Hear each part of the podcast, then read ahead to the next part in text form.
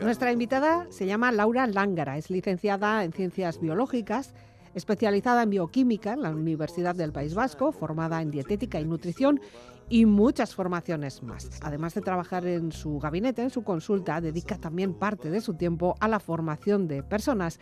Es una profesora, es profesora del programa senior de la UNED de Portugalete. Laura Lángara, ¿qué tal? Gabón, buenas noches. Gabón, Elizabeth. Un placer volver a encontrarte aquí para conversar sobre alimentación en general y para compartir además también un buen momento musical.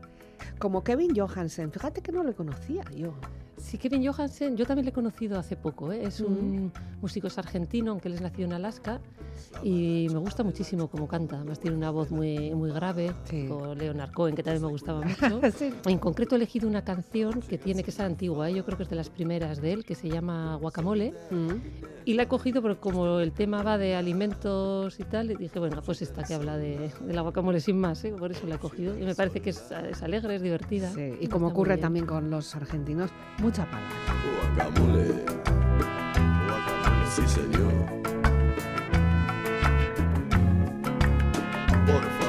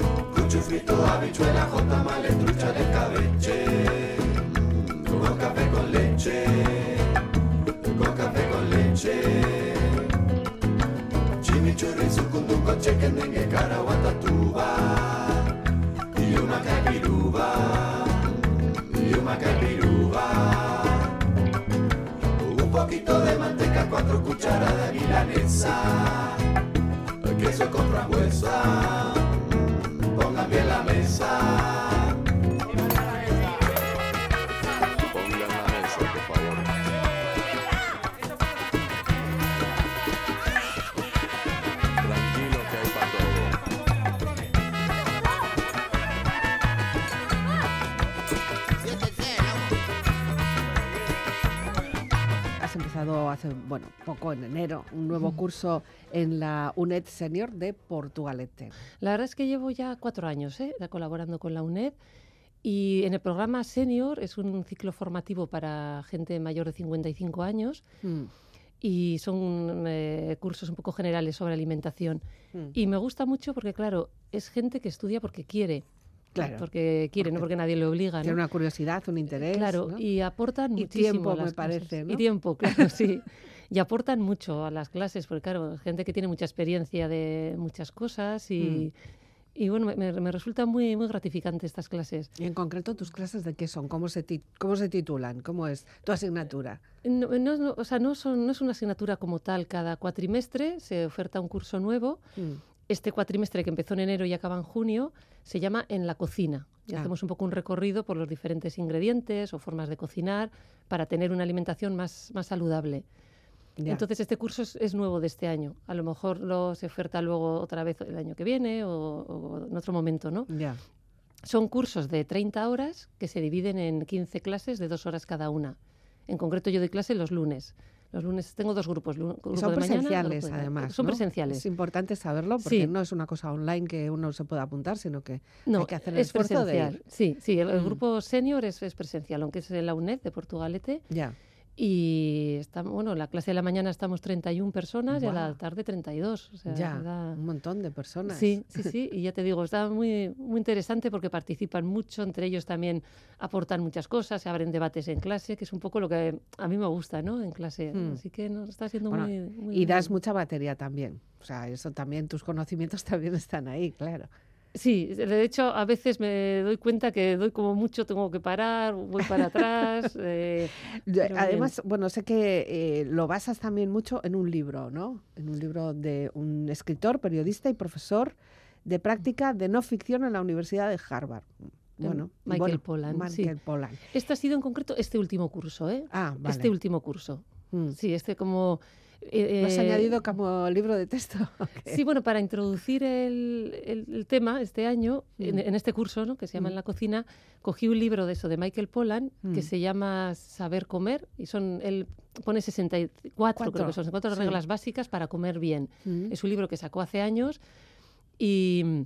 Bueno, está dirigido sobre todo al público estadounidense, ¿no? Ya. Entonces, am, en clase empezamos analizando estas normas.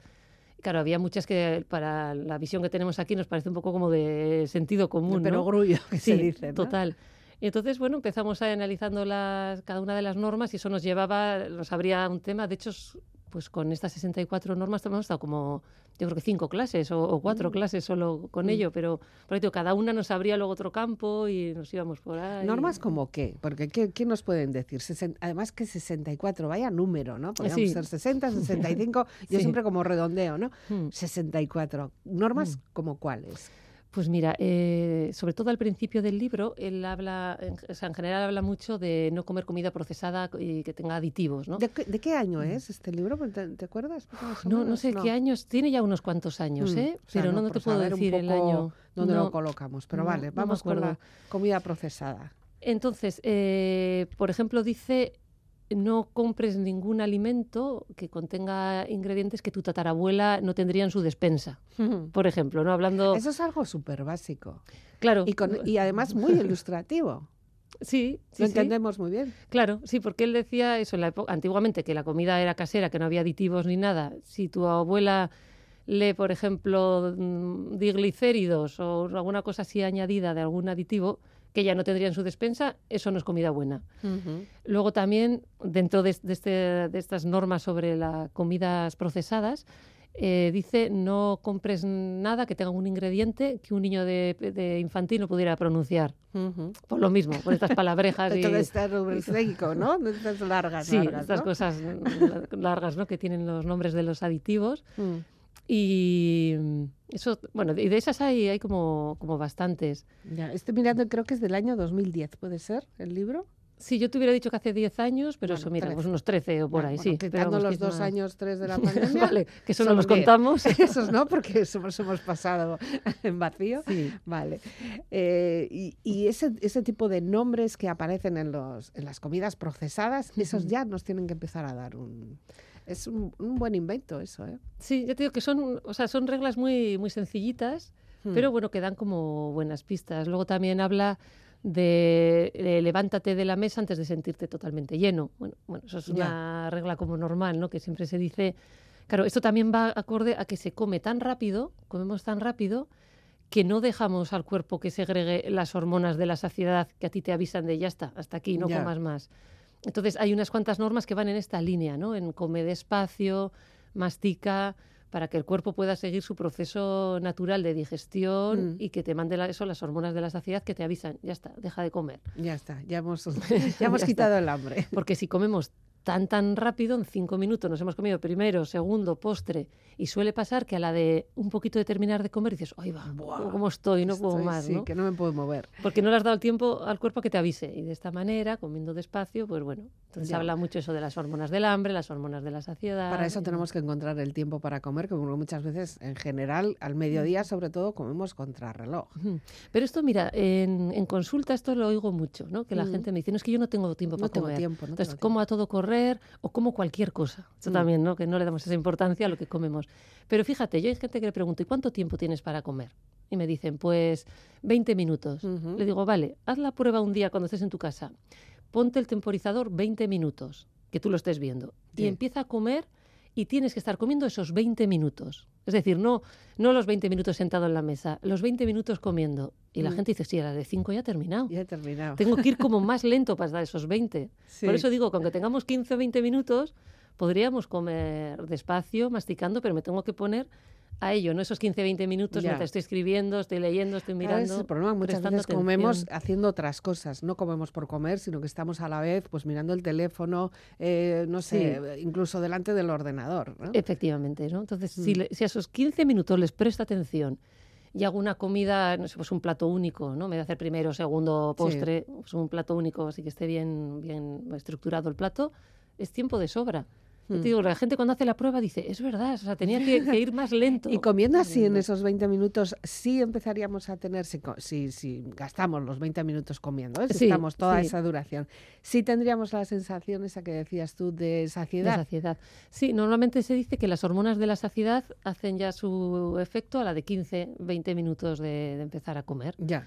Entonces, y sí es verdad que la gente que lo prueba, eso dice, dice, es, es verdad que, mm, que digo, ah, mira, pues ya no me apetece comer más, que cuando como rápido, luego me quedo con ganas, ay, me comería un postre o me comería Ya, un, un dulce. un dulce, ¿no? Me comería así algo. Pero hay que hacer la prueba, ¿eh? Cuando no tenemos el, el hábito, yo lo mando a hacer como prueba un poco en casa Sí. y luego ir un poco trabajando en el hábito de, de comer despacio, prestar atención, cuando como no hacer ninguna otra cosa, dedicarle el tiempo a comer, Mm. masticar. Es un trabajo, ¿eh? Sí, sí, sí, como una especie de mindfulness, pero de comida, ¿no? Efectivamente, sí, de hecho está lo que le llaman el mindful eating, ¿no? El, Eating. eso, el, el comer con atención Plena. plena, estar Ya. ahí a la, a la comida. Y, Mm. y además comiendo comida, no cualquier cosa que tú decías antes. ¿no? Eso es, comiendo comida, que una de las normas también del Polan es eso, come comida, o sea, Mm. no comes alimentos procesados, ¿no? Comer comida que tampoco hay que preocuparse tanto de exactamente qué estoy comiendo, mientras sea comida, alimentos, yo qué sé, pues eso, legumbres, pescados, eh, cereales, frutas, verduras, huevos, pollo, un poco con eso ya... Ya, tenemos ya el plato hecho. Sí. Y comiendo de esta manera seguramente también mejorarán nuestras digestiones. Ya desde el hecho del estómago hasta el hecho de, bueno, pues eh, defecar, ¿no? Hasta el final del Todo, todo el proceso el digestivo, proceso, claro, ¿no? claro. De hecho, hay cantidad de problemas digestivos hoy en día. Las consultas las tenemos llenas de gente con problemas de Mm. estómagos, intestinos y muchos otros síntomas extradigestivos que tiene el problema de digerir mal, ¿no? Y, y, claro, lo primero que intentas cambiar, pregunta, yo pregunto a las personas, ¿cómo, eso, ¿cómo comes? ¿Comes rápido, comes lento, masticas? Mm. Y mucha gente no, come a todo correr. Y dices, claro, por mucho que yo te diga, come estos alimentos que son más fáciles de digerir, o tómate puntualmente este suplemento de enzimas digestivas, si la base no la estamos haciendo bien, si como a todo correr, si no mastico, si al estómago, claro, el estómago no tiene dientes. Entonces, claro, él, él tiene un ataque ácido, ataque enzimático. Entonces, si no le hace la, la boca su trabajo, que es masticar y darle los alimentos ya bien hechos como papilla, claro, el estómago dice, vamos, ¿qué me están mandando de ahí arriba? Yo no puedo digerir esto. Entonces, claro, a la larga empieza a darnos problemas. Mm. Entonces, se insiste mucho en cambiar este hábito. Por mucho que pongamos un parche al síntoma que estoy teniendo, ya tenga muchos gases, mucha hinchazón o acidez, tenemos que cambiar la manera en la que estamos comiendo, porque Mm. si no, no es, no es ir al origen, es poner pues, soluciones pues, puntuales, ¿no? Ya, luego nos Mm. venden eh, productos lácteos maravillosos que con eso vamos a conseguir una digestión fantástica y eso sí nos lo creemos. Efectivamente, eso es. Pero claro, porque eso es como rápido, un alimento, me lo como, ya está. Ah, Pero el otro requiere milagro. atención, ponerte a ello y tal. Pero mira, en la UNED, por ejemplo, que claro, como tenemos como un cuatrimestre entero de trabajar con estas cosas, con el tema del digestivo, pues muchos de mis, mis alumnos hacen la- las pruebas y dicen, jo, es verdad, eh, tengo mucha mejor digestión, no se me hincha tanto el estómago después de comer, o no genero tantos gases, no tengo tanto ardor. Mm. Poniendo estas normas, lo de comer despacio, masticar, antes de comer, respirar, porque muchas veces empezamos a comer y nos damos cuenta que tenemos todo el abdomen, todo el estómago totalmente contracturado. mm. Entonces, respirar profundamente para relajar. Y con esas cositas básicas y comer Bueno. cositas también calientes, ¿no? Porque hay gente que si tiene mala digestión, comer cosas crudas les resulta un poco más difícil. Mm. Y ya casi quitamos ya, no sé, un 60% del problema. Fíjate, casi nada. Y encima me parece también que aprovechamos mejor los alimentos Ujú. y además, bueno, no sé por qué, pero a mí me dicen como que, que, que- que no engordas tanto. No sé, quizá porque comes menos, te sacias antes, no lo sé. Será verdad. Claro. Bueno, un Mm. poquito de música contigo y en este caso nos propones un, un toque de música clásica, música Mm. culta, música de Grieg. Eh, bueno, siempre, ¿no? Siempre hay que dar ese toque. Entonces, Siempre mira, nos das ese toque. Mira, te- esto lo he cogido un poco, mira, en homenaje a mi madre. Mi madre ha sido profesora de piano y concertista, y entonces yo he crecido con la música de piano en mi casa, ¿no? Y yo, yo tengo dos hermanos, somos tres, y cuando éramos pequeños eh, teníamos como nuestra canción. Y yo me acuerdo que mi madre tocaba esta de, de Grieg, que es un compositor noruego, y a mí me gustaba, me parece muy alegre. Sí. Entonces, cuando mi madre sé, me pedía mi canción, era esta, ¿no? Le Días de bodas en Trothausen de, de Grieg. Y es por eso que me acordé, que dije, ah, mira, pues yo de pequeña ala. siempre elegía esta canción.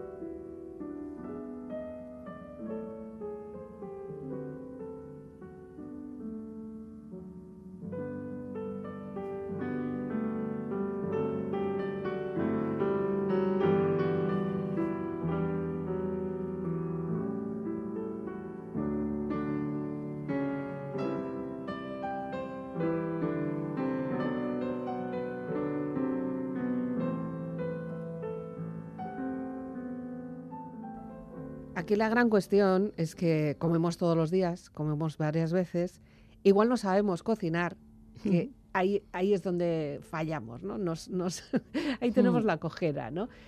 Hay que aprender a cocinar si queremos comer bien, ¿o qué? Sí, para mí eso O es... tener a alguien al lado que nos cocine rico. O tener a alguien que, que te cocine, claro, Sí. ¿no? Pero mira, esto antiguamente casi todo el mundo cocinaba. Hoy en día se está perdiendo, ¿no? Por las prisas delegamos el, el acto de cocinar a empresas de comida rápida o así, ¿no? Aunque es verdad que hoy en día están surgiendo propuestas de gente que cocina comida más, más sana o más como si fuese casera y te las llevan a casa, a lo mejor Mm. en grupos más pequeños.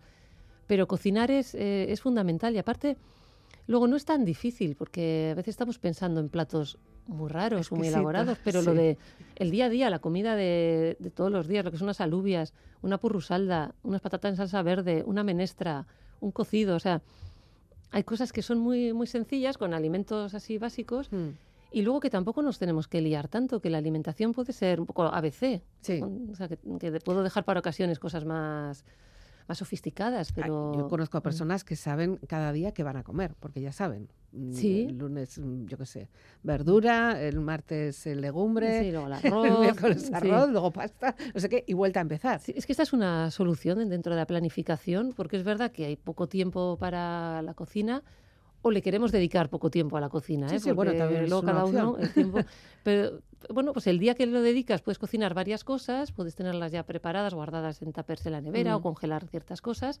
Y si para eso ya depende de cada cual, pero si para la planificación y organización te viene bien saber lunes tal, martes tal, tal, lo tienes así estipulado, Mm. también sabes luego a la hora de hacer la lista de la compra. Hay gente que tiene ya las listas de la compra elaboradas a nivel mensual, porque Sí. si voy a comer eso, lentejas o alubias o patatas o verduras, ya tienen también la lista de la compra y eso ya también les ayuda, ¿no? Es más rápido. Mm. No tenemos por qué intentar hacer siempre el triple salto mortal, ¿no? Sí, que siempre dices, que es como muy, muy aburrido. O sea, yo esto recuerdo también en mi época cuando éramos pequeños, que las madres me decían, ay, ¿qué, qué voy a poner hoy para, para comer, no? bueno, y ahora también ocurre, ¿eh? Y ahora también ocurre, ¿no? Vas a decir, ¿mañana qué comemos?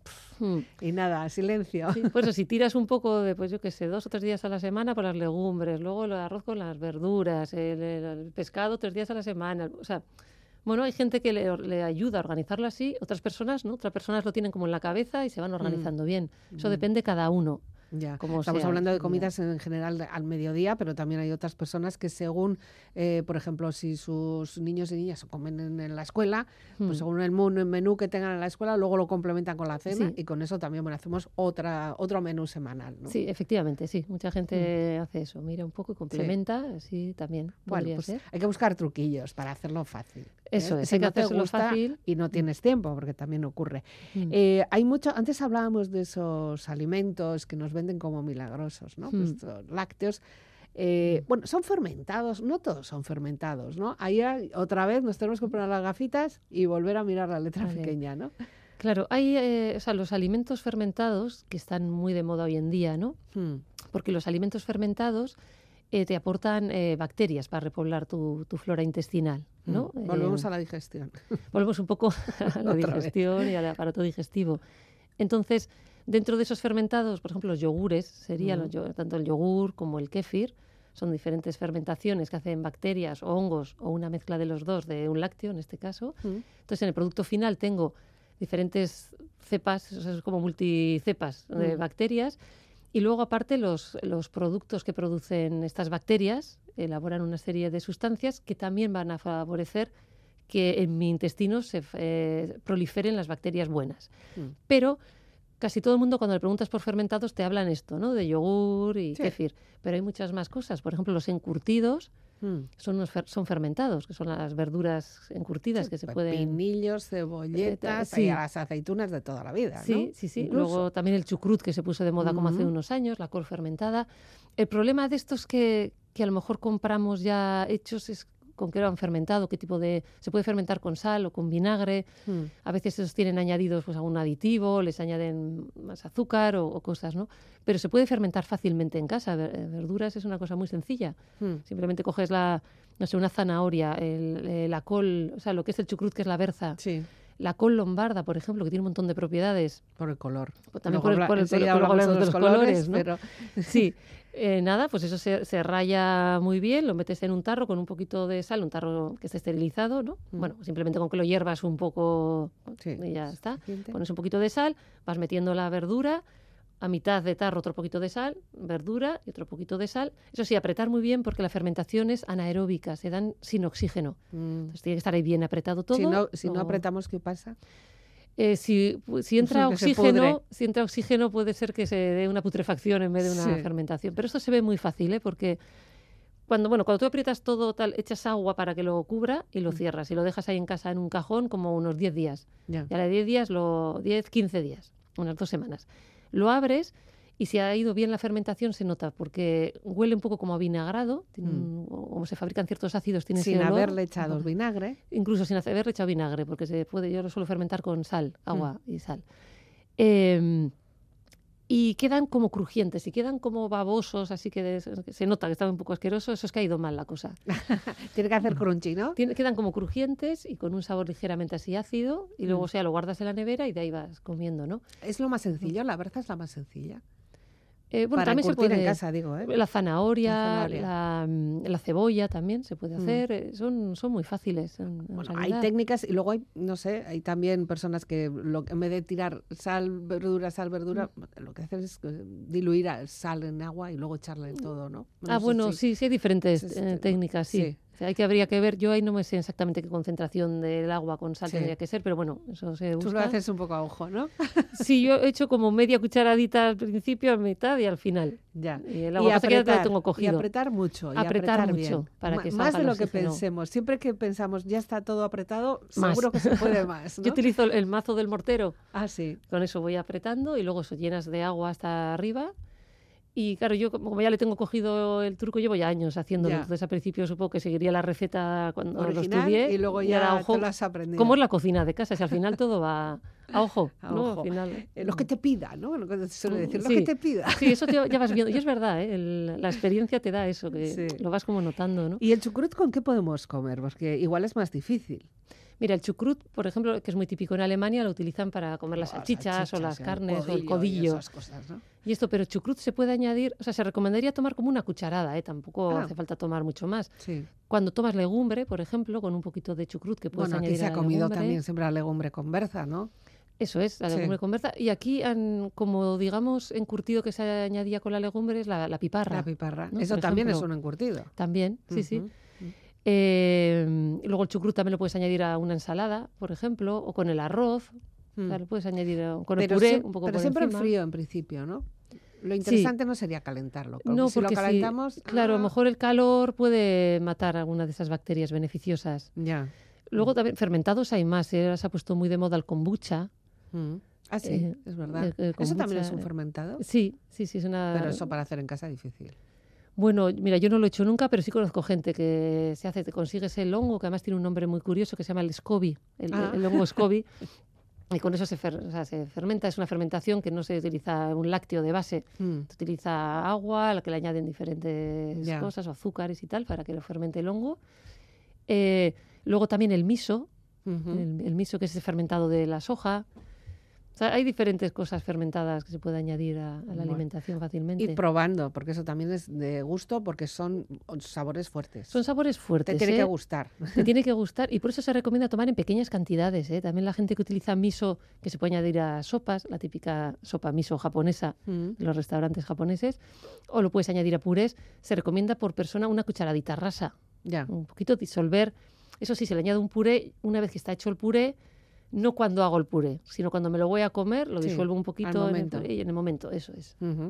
Bueno, hay alimentos además que pueden incluso tener la categoría de medicinales, ¿no? Conocemos la jalea real, ¿no? Hay ciertos alimentos que tienen un poco la categoría eso de terapéuticos, ¿no? Por las propiedades que, que tienen.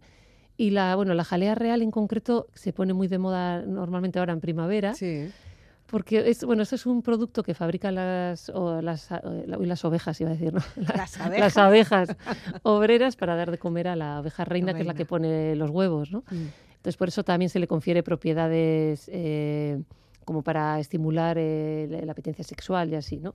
Pero bueno, lo que más tiene sobre todo es... em, tiene mucho ácido pantoténico, que es la vitamina B5, Mm. que es un estimulante de las glándulas suprarrenales. Entonces esto te da como, esto es tonificante, te da energía. Por eso se utiliza cuando hay cansancios, Mm. fatigas, bajadas de, de ánimo.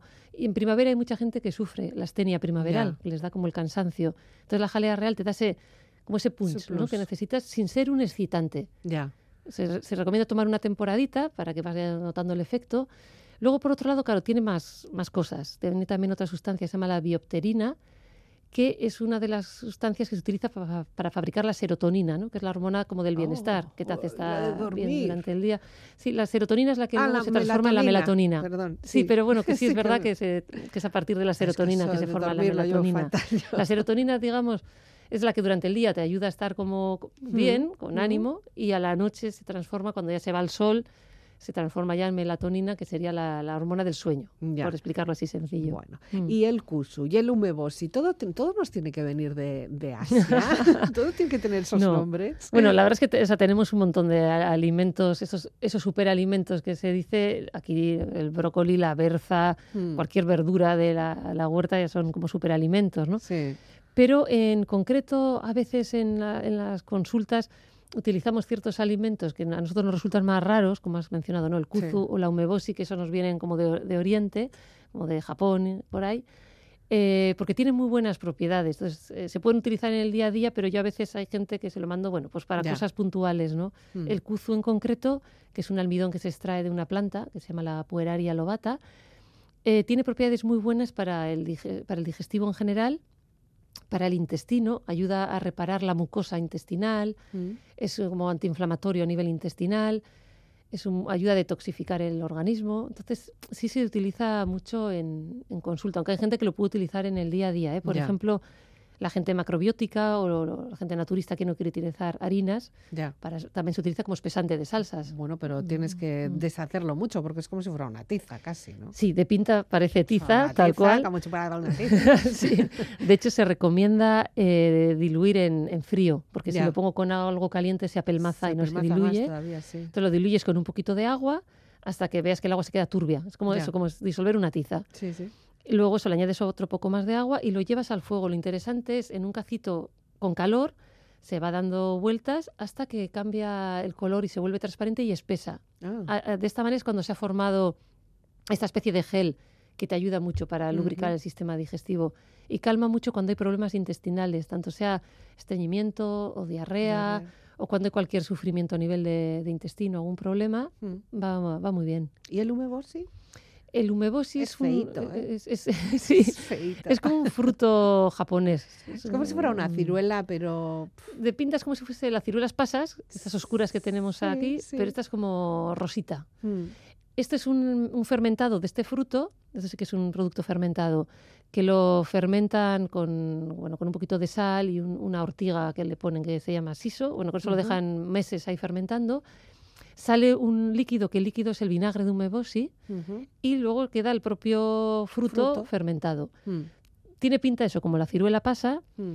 Tiene un olor como, bueno, no huele mal, pero luego de sabor tiene un sabor muy ácido, muy salado. sí, tiene un poco. punto ahí. También se toma poquito, pero también es muy buena para desinfectar los intestinos, para también es muy detoxificante, Mm. es muy alta en ácido cítrico. ¿Y cómo se come Mm. esto? ¿Cómo, ¿Dónde lo pones? Mira, cu- cuando se utiliza así un poco como terapéutico, se suele recomendar, eh, por ejemplo, la gente que sufre de dolor de estómago, malas digestiones, disolver antes de comer, nada, el tamaño de un garbanzo, ¿eh? muy poquito. Ah, Disolverlo en la boca te hace salivar mucho, Sí. eso te lo tragas. También aparte la saliva, como es antiácida, te ayuda también con el Sí. estómago. Y hay gente que le ayuda a tener mejores digestiones. ya.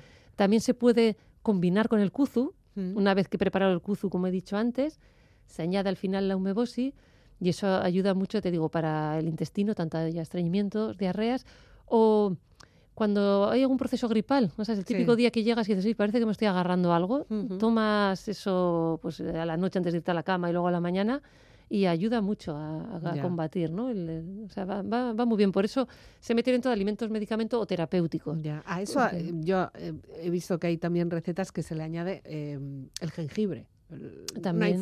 una infusión de jengibre. Sí, ¿eh? sí, el jengibre es Mm. muy bueno para el estómago, por ejemplo, Mm. ayuda mucho a- para las digestiones. Se utiliza mucho también cuando hay náuseas, tanto sean náuseas por embarazo o náuseas porque tengo el estómago mal o por em, cuando viajo para mareos, Sí. eh, la gente que, que se marea en el coche, ¿no? Mm.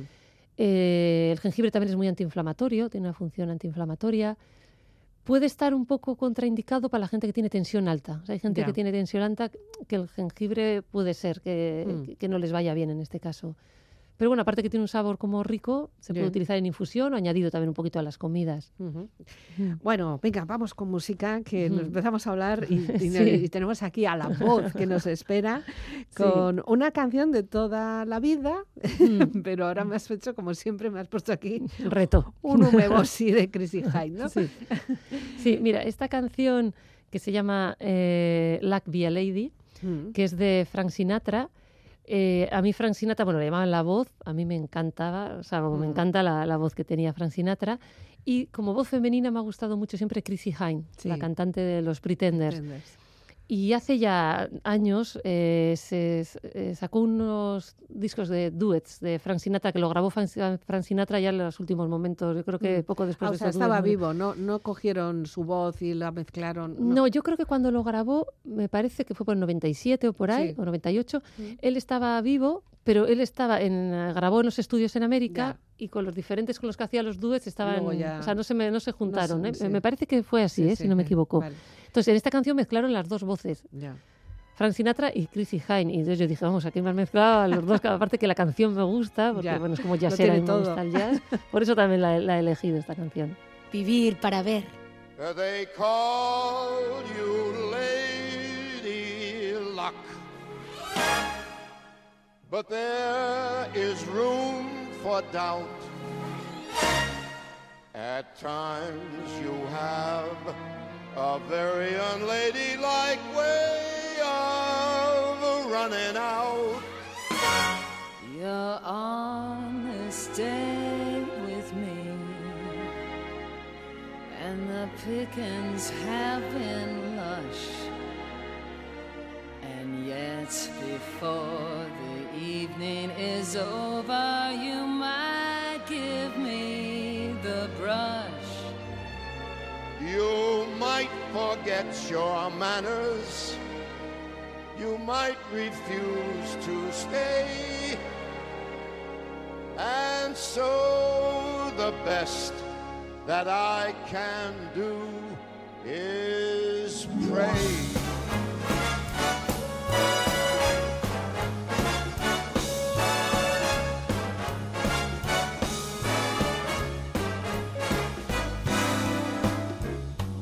A lady tonight.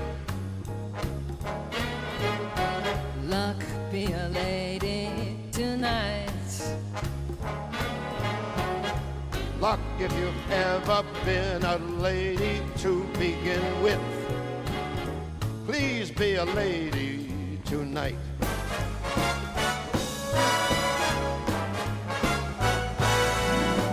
Luck let a gentleman see how nice a dame I can be. I know the way you've treated all those gals before me. Please be a lady with me.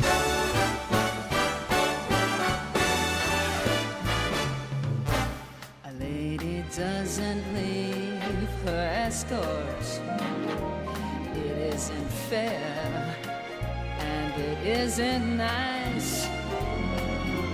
A lady doesn't wander all over the room and then blow on some other guy's dice.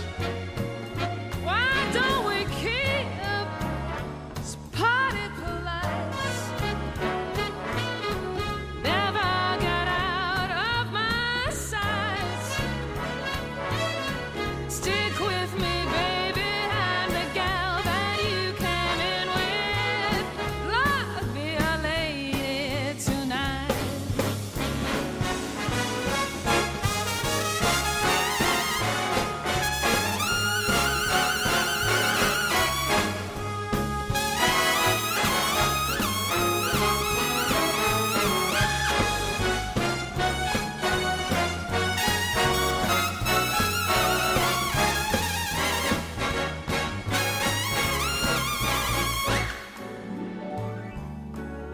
let a gentleman see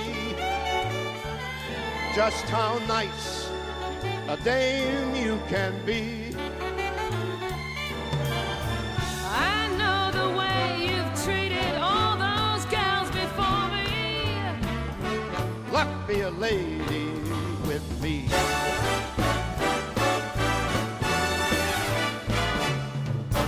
A lady never flirts with strangers. She'd have a heart. She'd be nice. A lady doesn't wander all over the room and then blow on some other guy's dice. So why don't we keep this party polite? Uh huh.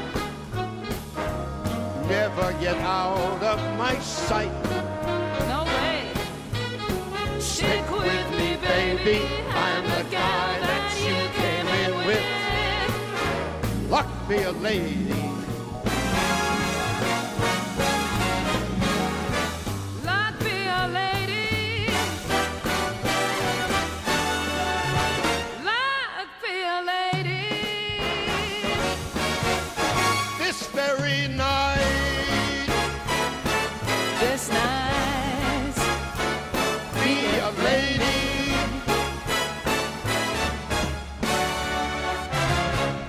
Nos propones hacer casi como un arco iris de alimentos. Hmm. El color y lo que comemos va más allá de que nos pueda resultar atractivo a la vista. Sí, se, se llama, eh, se le dicen eso, comer como el arco iris, eh, en referencia también a las, a las frutas y a las verduras que aportan mucho color. ¿eh? Esto, Mm. Lo aclaro porque me acuerdo que una vez en consulta que estaba con un chaval, no sé, un chaval que tenía 13 años, le dije, hay que comer cosas que me aporten muchos colores, de muchas Sí. propiedades, y me dice, Elia, pero si yo suelo comer lacasitos. A mí y dije, no, mira, vamos, tengo que matizar porque Emanems. emanems y cosas de mucho color.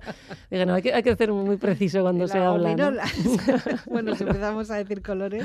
Por eso entonces hay que ser preciso. Sí. Que me vengan de frutas y verduras, ¿no? Entonces se Generalmente recomienda... frutas y verduras, más allá, bueno, no sé, claro, es que la Sí. carne y los pescados tampoco nos van a aportar mucho color. esto viene ¿no? por, la- por las Por las frutas y las verduras, verduras. que cuando, por ejemplo, hago una ensalada que sea multicolor Mm, de frutas y verduras variadas, o cuando utilizo una menestra, utilizar, porque eh, los colores normalmente son, bueno, les llaman que son como los fitonutrientes de, de las plantas, ¿no? mm. El fitonutriente sería como, no son nutrientes esenciales para nosotros, o sea, no son necesarios, por lo menos eh, así a corto plazo, pero tienen muchos beneficios para la salud. Sí, En estos colores hay muchos de los anti- eh, antioxidantes naturales de las plantas, antiinflamatorios, o sea, nos, nos aportan un montón de, de propiedades. Y dependiendo del, eh, del color, pues eh, son unos u otros, ¿no? Por ejemplo, el, el tomate, bueno, con ese color así Sí, rojo, sí. tiene mucho licopeno. El Mm. licopeno es uno de los antioxidantes de- del tomate que le confiere propiedades buenas, ¿no?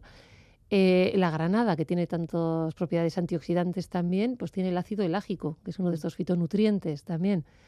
Em, luego, por ejemplo, dentro de los colores más morados, ¿vale? Como la uva con el resveratrol, Mm. que siempre ¿no? se habla de la uva morada con el resveratrol, o las antocianinas que tienen los, los, em, las bayas y los frutos rojos. Wow.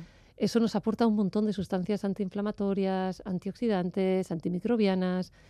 Y de hecho se suele decir que cuanto más color tiene una- un mismo alimento, más propiedades tiene. Por ejemplo, dentro de las uvas, cuanto más negras sean las uvas, más concentración de antioxidantes. Mm. Pero eso no quiere decir que solo tomemos las oscuras. Uvas, ¿eh? Claro. La cosa sería variar, pues tomo- porque la, la uva blanca, la, o sea, la, la amarilla, a lo mejor no tiene tanto antioxidante, pero también tiene y tiene otras cosas. Lo importante es, es va- es variar.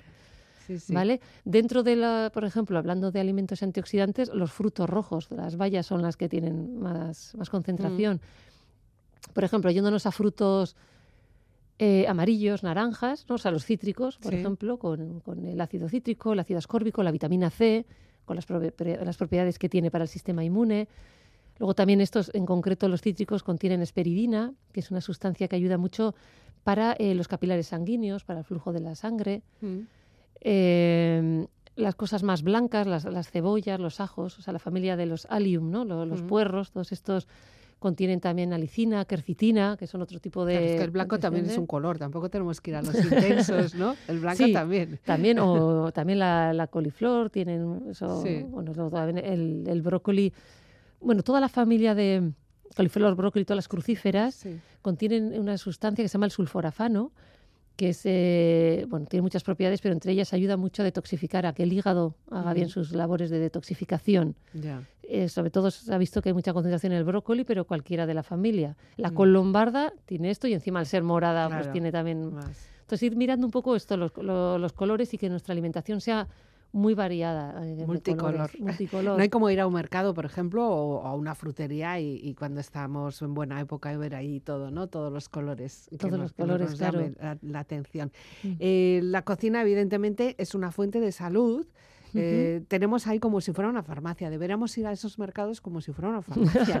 casi. Lo que pasa es que, claro, nos falta igual todas estas palabras que tú nos estás diciendo que no las conocemos, pero tampoco Mm. Tam- tenemos tampoco hace que falta. serlo, ¿no? No, Tampoco, Sí, ¿no? tampoco hace falta saber la- la- las palabras, saber que tienen eh, cosas buenas. O sea, de, de hecho, hay tantas cosas y tantas palabras que a mí hasta a veces se me va, me toque ver a ver qué era lo que tenían, porque es tanto.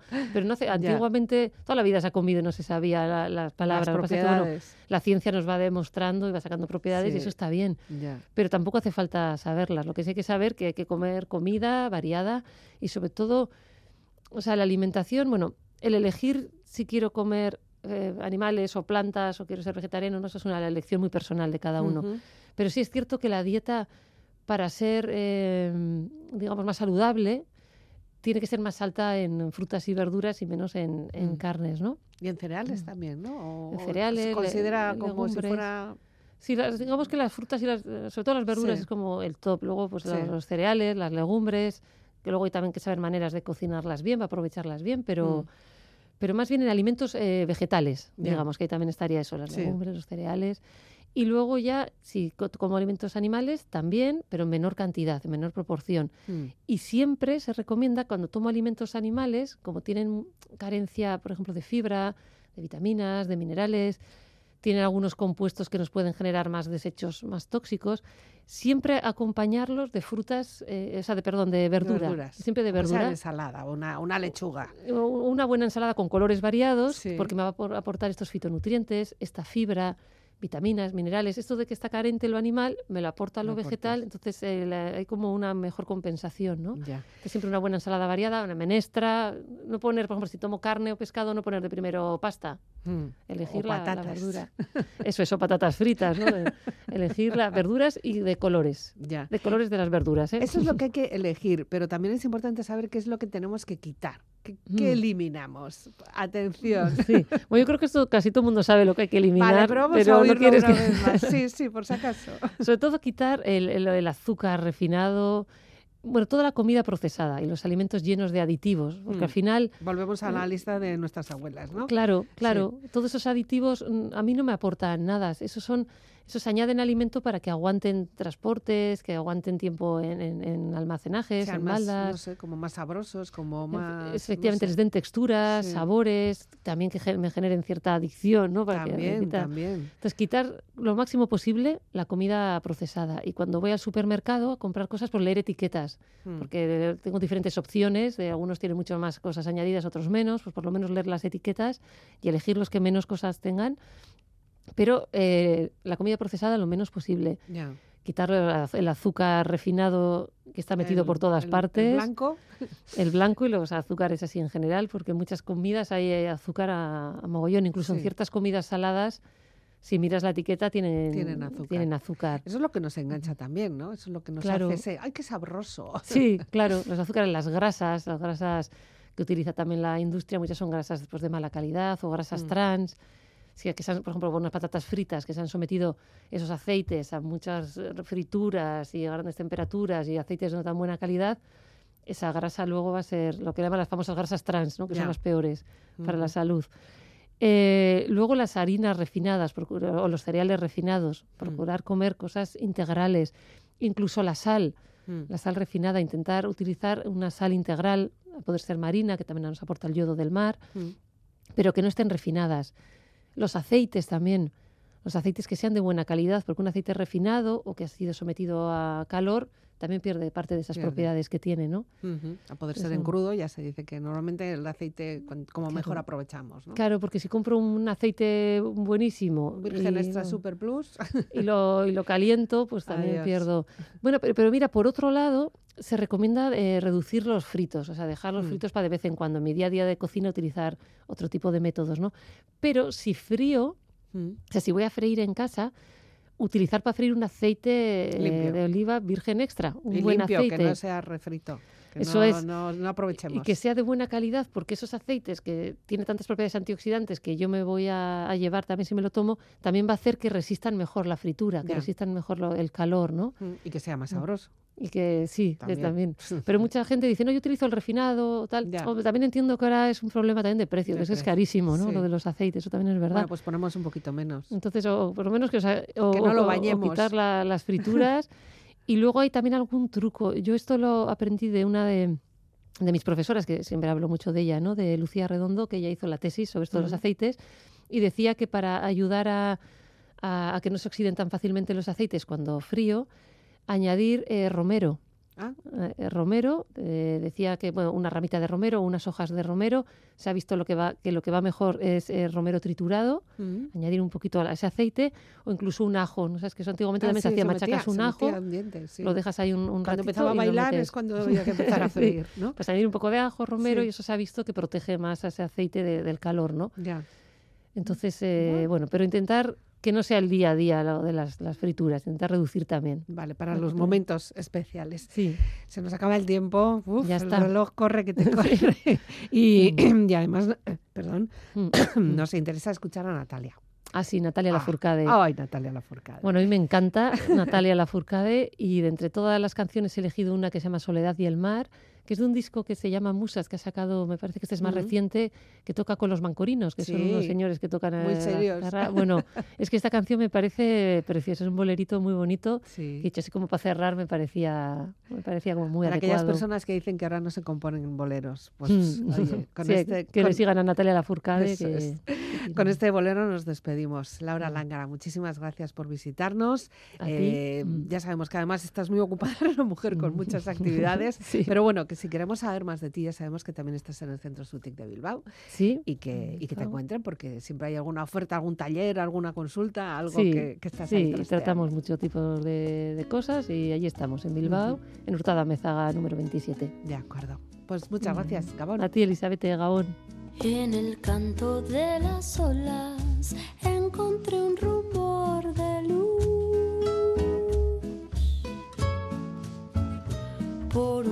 de gaviotas supe que allí estabas tú. Despidiendo últimamente todo lo que sucedió. Hoy saludo mi presente y gusto de este dulce adiós.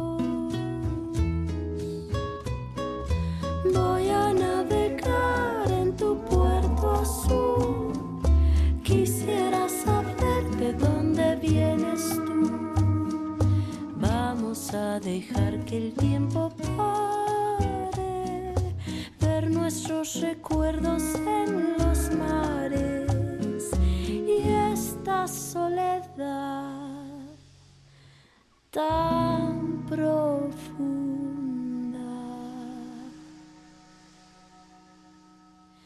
que en el canto de las olas me quisiera sumergir.